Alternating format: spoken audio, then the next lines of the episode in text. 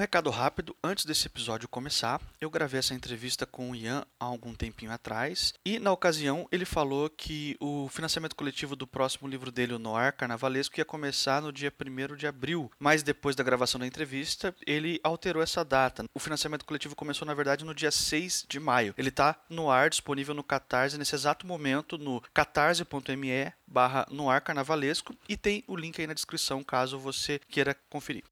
Esse é o Suposta Leitura, seu podcast semanal de literatura. Eu sou o Lucas Mota, autor de ficção científica e fantasia, e esse é mais um episódio de entrevistas. E para a entrevista de hoje, eu estou recebendo um convidado aqui muito especial e eu peço para o convidado agora se apresentar para os ouvintes. Olá, ouvintes. Meu nome é Ian Fraser. Eu sou de Salvador, na Bahia. Sou escritor, dramaturgo. Trabalho também em, em uma instituição de ensino e a vida de artista, né? Fazendo de tudo um pouco, correndo atrás do, do, dos sonhos e fazendo arte. Não tem, não tem muito mais do que me apresentar do que isso. Aí, uns pouquinhos a gente vai conversando e mais segredos e, e mistérios serão revelados. Depois dos recados, você vai conhecer um pouquinho mais da carreira do Ian. Como sempre, a gente pede para o convidado apresentar os seus projetos, os seus links e os seus trabalhos para os ouvintes. Então, Ian, é com você. O que, que você gostaria que os ouvintes que por um acaso ainda não te conhecem viessem a conhecer? Começando com as mídias sociais, né? Você me procurar Ian Fraser no Facebook, acha. Se você procurar Fraser Films, né, no, no Instagram, você me acha também. Eu tenho um site chamado tecladodisléxico.com. Lá você tem todas as informações, né? Minha bio, meus projetos. Agora, né? Primeiro de abril, eu vou estar lançando uma campanha no Catarse para a minha primeira aventura no financiamento coletivo, sem ser do projeto Araruama, pelo qual eu sou mais reconhecido, né? No A Carnavalesco vai sair primeiro de abril. Livro de mistério, fantasia, carnaval, folclore, né? É, é a história de um mundo onde os seres folclóricos eles não conseguem mais se esconder, vivem entre nós. Lá para agosto, setembro, provavelmente eu vou lançar a campanha, a terceira campanha do financiamento coletivo de Araruama, né? O, o livro dos rebentos. Então esses links não estão no ar ainda, mas vão entrar. Então quem quiser é, saber mais sobre eles, me acompanha nas mídias sociais, que esses você pode me achar agora, né? Os outros vão, vão vir no futuro. Todos os links citados pelo Ian vão estar tá aí na postagem do podcast para facilitar a sua vida. Ian, você já falou aí no bloco de recados um pouquinho sobre o, Noir Carnavalesco. Vamos conversar um pouco mais sobre ele agora. Fala um pouco mais sobre o projeto aí. O que, que você tem a dizer? Assim, eu tenho duas campanhas de financiamento coletivo que já foram né, ao ar e já terminaram. O Araruama, o livro das sementes, e depois o Araruama, o livro das raízes. Livro 1 um e livro 2, respectivamente. Esses dois também tinham editora, a Moinhos. A Moinhos eh, sempre me apoiou. É mais ou menos a mesma coisa que eu estava fazendo antes, com agora só que com a editora nova, com a Piro. Então é o seguinte, eu sempre faço uma proposta para uma, uma, editora, foi a mesma coisa que eu fiz para Piro, eu fiz para a Moinhos antes, eu falo assim, ó, meu nome é Ian, eu sou um cara que corre atrás, eu escrevo, o mercado tá meio que quebrado, o mercado tá meio estranho, como é que a gente faz? Eu faço o financiamento coletivo, eu já tenho uma experiência, vamos lá. Eu conheci o Felipe, né, o Felipe Laredo da, da Impírio, né, editora Impírio, que ele é conhecido. A Piro é um novo selo, um novo, uma nova vertente que ele está trabalhando. Eu conheci ele lá na Flip, ele foi um cara que, que me cativou pelo, pelo jeito de falar, pela honestidade. O cara fez uma palestra e, e eu tava ali grudado em cada palavra que ele falava. E na, ali meio que nasceu o financiamento coletivo do Noah Carnavalesco. O livro eu já tinha escrito na época, não sei se você conhece, Lucas, o Fables, o, o, o HQ,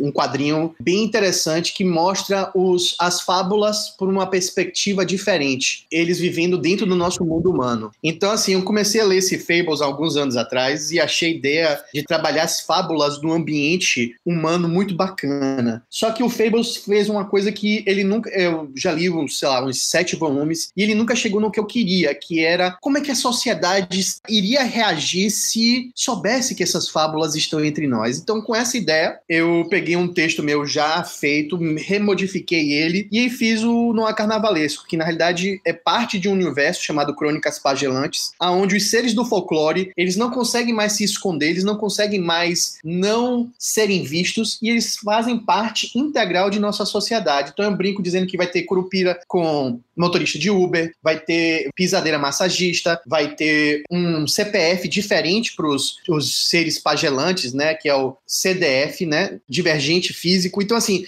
é um mundo onde as regras das instituições são aplicadas para os seres que a gente considera fantástico, né? Para o Saci, para a Cuca, para o Mapinguari. É, tem uma cena que eu acho que eu, que eu gosto muito, é, que eles vão para um bordel e o bordel é para é, seres fantásticos. Então, tem um Curupi. O Curupi, não sei se você conhece, é um, é um ser fantástico que tem um, um falo gigantesco, né? Então, é, é, um, é um ser que é procurado por exatamente ter esse encanto. Tem o Mapinguari que tem uma, uma língua gigante. Então, assim, é um, é um, é um universo criado para se divertir com os seres fantásticos na nossa realidade. E no meio dessa trama tem um sumiço de uma menina e, o, e um boto que veio de Manaus para Salvador, para morar em Salvador, tá investigando o sumiço dessa menina em pleno carnaval. Aí é Noir Carnavalesco. O Noir Carnavalesco vai ser um livro standalone, uma história começo, meio e fim, ou vai ser uma saga também, uma série? Não, é, é, uma, é um standalone, é uma história fechada. A ideia de criar o, o universo é poder se divertir depois em várias vertentes. Eu comecei a escrever um, um, outro, uma outra história nesse universo em São Paulo, mas como eu não conheço São Paulo bem, eu vou ter que passar por um período aí de talvez uma viagem e tal para conhecer a região melhor para poder escrever. Mas a ideia é criar um universo com possibilidades e contar pequenas histórias nesse universo. Não há carnavalesco tem começo, meio e fim, não tem, não vai ter no há carnavalesco 2, não é, é assim, Araruama já me ensinou que esse negócio de saga é muito complicado, então estou tentando ficar com as historinhas mais fechadinhas, começo, meio e fim. Já que você mencionou a, é, a, é, a, saga Araruama, eu acho que, sim, a essa altura do campeonato a maioria das pessoas já ouviu falar, mas se por um acaso você não sabe do que se trata o Araruama, tem um podcast aqui do Suposta Leitura, número 21, que a gente fala sobre o primeiro livro da saga, que é o livro das sementes. Já tem o segundo livro publicado, o livro das raízes, como o Ian falou aí. Vai ter o terceiro financiamento coletivo ainda esse ano para o terceiro livro, e ao todo estão prometidos cinco livros dessa saga. Quando você começou esse projeto, Ian, você já sabia que ele ia ser grande, tão ambicioso assim, ou ele foi crescendo com o tempo? Eu sabia que eu ia contar a história, porque assim, quando, quando você lê o livro Araruama, você logo descobre que o nome Araruama é uma promessa, né? É algo que vai chegar. Então, para chegar a Araruama, eu sabia que ia ter pequenos núcleos que eu precisava trabalhar para que chegasse ali. Então, eu dividi ele em pequenos livros pequenos mesmo, com histórias que se fecham de um, de um jeito micro, né? Não é uma a macro história está sendo contada de uma forma das, dos cinco livros. A história realmente precisaria ser os cinco livros, mas é, seria um, um, calhamaço imenso lançar assim para alguém. Você tem que imaginar que o primeiro Araruama quando saiu era ninguém mesmo, assim, eu não tinha nada no meu nome, nada, ninguém, assim, eu tinha meus amigos na internet que me conheciam, mas assim de, de, de alcance era muito restrito. Então eu sabia que eu tinha que fazer aos poucos, falando sobre coisas que eu nunca falei sobre Araruama, muito do que foi inspirado nesse projeto longo aí veio de Breaking Bad, sabe? Eu vendo é, Walter White, a construção de Walter, Walter White e os pontos em que a história vai terminando, você vê que não é. Você fica completamente satisfeito com a primeira temporada, a segunda, a terceira, a quarta e a quinta, mas a história completa nunca tá lá até você terminar a quinta. Então, olhando esse, esse, essa estratégia narrativa, eu falo assim: ó, eu consigo contar histórias onde as pessoas vão se satisfazer com pequenos arcos mas a história toda é uma só, sabe? Então, assim, por isso que eu acho que as pessoas gostam tanto dos personagens, porque é pequenas historinhas dos personagens, sabe? Então, eu sabia assim, é, a história de Araruama e eu ainda brinco, viu, Lucas? Eu acho que ninguém sabe a história de Araruama ainda. É nesse terceiro financiamento coletivo aí. Eu acho que quando terminar o terceiro livro, que as pessoas vão falar assim: ah, agora eu entendi para onde ele quer ir. Porque até agora é só. Eu, eu, eu tenho hora que eu me surpreendo, assim. Eu fico, porra, que, que bacana que a galera tá gostando, porque eu acho que eles ainda não sabem a história de Araruama. E no final do terceiro livro, a coisa fica um pouquinho mais clara. E essa história aí de que o Samir Machado de Machado é o seu padrinho? História. Man, ele, ele, ele, é, eu não sei de história nenhuma dessa, não. O que eu sei é que eu sou, eu sou fã do Samir, fã, assim, ele e isso eu já falei para ele, né? Ele e o Antônio Cherchenesky são os contemporâneos mais importantes para criação de Ian escritor. É, se Araruama tem muito de Quatro Soldados, que é o de Samir, é o Noah Carnavalesco tem muito do o Noah Carnavalesco e o Sangue Agreste tem muito do Cherchenesky, sabe? Esses são os dois caras assim, padrinhos espirituais, assim. Eu quando convidei o Samir para assinar a orelha, eu, eu fiz papel de fã, sabe? Sabe? Eu ainda falei pra eles, ó, me desculpe, eu tô fazendo um papelzão de fãzão aqui, eu te idolatro, você é o cara, eu amo, amo Quatro Soldados, eu acho que talvez seja meu livro brasileiro, assim, predileto no sentido emocional, assim, ah, é o que eu mais gosto, já li, é o que eu mais li, com certeza, tirando Dom Casmurro, mas isso é por causa de estudo. Ele é um cara que eu corri atrás para conhecer. Se tá rolando esse papo aí, eu fico super feliz, mas eu nunca, nunca ouvi, primeira vez que eu tô ouvindo agora. Na verdade, isso aí é, surgiu numa conversa amigável que você teve com a Jana Bianchi, com mais um pessoal no evento aí. Ah, tá. O, o movimento literário brasileiro de fantasismo, e aí eu acho bacana o Enéas botar uma palavra para criar identidade, sabe? Tipo, fantasismo. Eu acho que essa palavra é, é show. Aqui eu faço uma pausa para contextualizar o que o Ian está falando. Ele está se referindo ao livro Fantástico Brasileiro, o insólito literário do romantismo ao fantasismo, que foi escrito por Enéas Tavares, que ele citou aí, e pelo Bruno Anselmo Matangrano, que tratam o fantasismo como um movimento literário. Se você quiser entender melhor do que se trata, vai ter o link para o livro aí na descrição.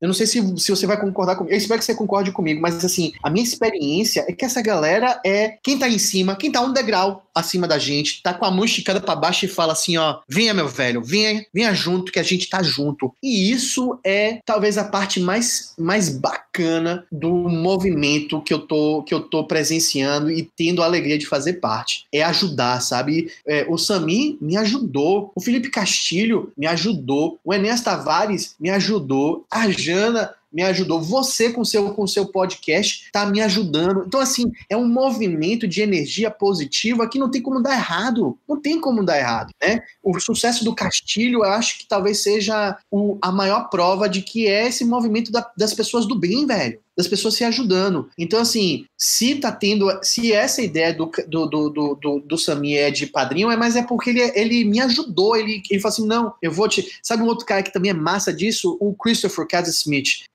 o cara, o cara me pegou em Porto Alegre, velho, e me tratou como se eu fosse, sabe, uma joia. E, e, e no sentido assim, pô, velho, vem cá, vamos, vamos conversar aqui e tal. E me levou para sair para jantar e tal. De uma forma que eu me senti acolhido, certo? Então, esse movimento, ele é de ajudar. Então, faça esse networking, velho. Faça esse networking e não pensando no sucesso, no sentido de conhecer as pessoas. Eu conheci Jana através de, de, de, de, de clube de, de autores de fantasia, com post provavelmente falando sobre cinema ou sobre livro. E aí a gente está se ajudando, a gente está conversando, a gente está vendo a carreira um do outro, distante, é claro, mas crescendo. É, é, é lindo, é lindo mesmo.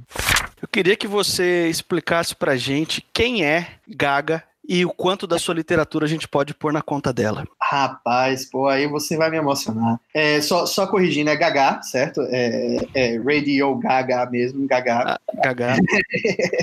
Gaga é minha avó. Ela, assim, eu, eu tive uma criação muito forte de mulheres. É, minha mãe e minha avó, assim, são pessoas fenomenais. E minha avó era bibliotecária, era cinéfila. Ela tinha uma, uma coleção de VHS com mais de 6 mil VHS. Então eram mais de 20 mil filmes, porque cabiam três, né? Mais de três, dependendo do caso, em cada fita. E ela sempre me deu livros de presente de Natal, aniversário. Ela sempre me estimulou a amar a arte. Eu me lembro muito bem de um, de um caso que eu eu queria. Eu sou formado em cinema, né? Eu sou formado em comunicação social com ênfase em cinema e eu tava tentando assistir todos os 100 filmes do AFI, do American Film Institute. E ela tinha muitos desses filmes. E aí foi com ela que eu assisti meu filme predileto, que é A Felicidade Não Se Compra. Quer dizer, foi por causa dela que eu assisti, eu tava aqui na minha casa. E quando eu terminei de ver o filme, eu liguei para ela chorando, perguntando assim, Gaga, o que, que esse filme fez comigo? E ela falou,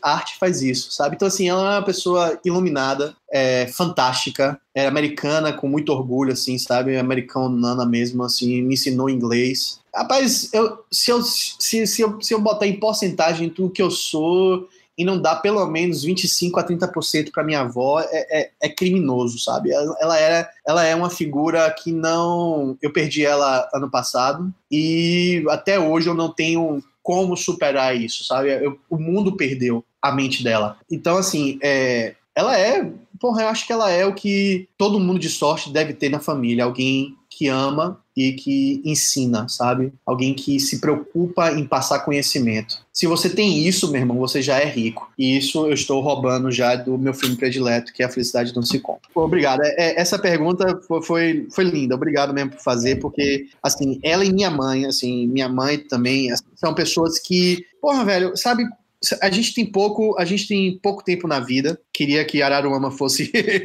mais real nesse sentido, a gente viver mais tempo. Mas, rapaz, que sorte eu tenho. Eu, e é por isso que eu vejo que eu sou privilegiado mesmo. Eu não posso nunca comparar a minha vida com de ninguém, porque eu sei que eu tenho muitos, muitos privilégios. E um deles foi ter uma educação sensacional de minha mãe e de minha avó, sabe? Então essa pergunta sua acho que foi talvez uma das perguntas mais bacanas e bonitas que eu já, já, já recebi. Obrigado. Essa foi então a entrevista que eu tive aqui com Ian Fraser. Você pode é, acompanhar na postagem todos os links de tudo que foi comentado. Recomendo que você fique de olho nos dois financiamentos coletivos que ele vai lançar ainda esse ano e dá uma olhada no que ele tem para lançar ainda, porque ele já lançou também. Se você acompanha nosso podcast, mas ainda não assina nosso feed, nós estamos disponíveis em qualquer agregador da sua preferência. É só procurar por suposta leitura, inclusive no Spotify. Eu sou Lucas Mota. Você me encontra no Twitter e no Instagram com, no arroba mrlucasmota. Meu nome é é Ian Fraser. Você pode me achar no Instagram como Fraser Films. No Facebook você pode me achar com é, Ian Fraser. Esse foi o Suposta Leitura e até semana que vem.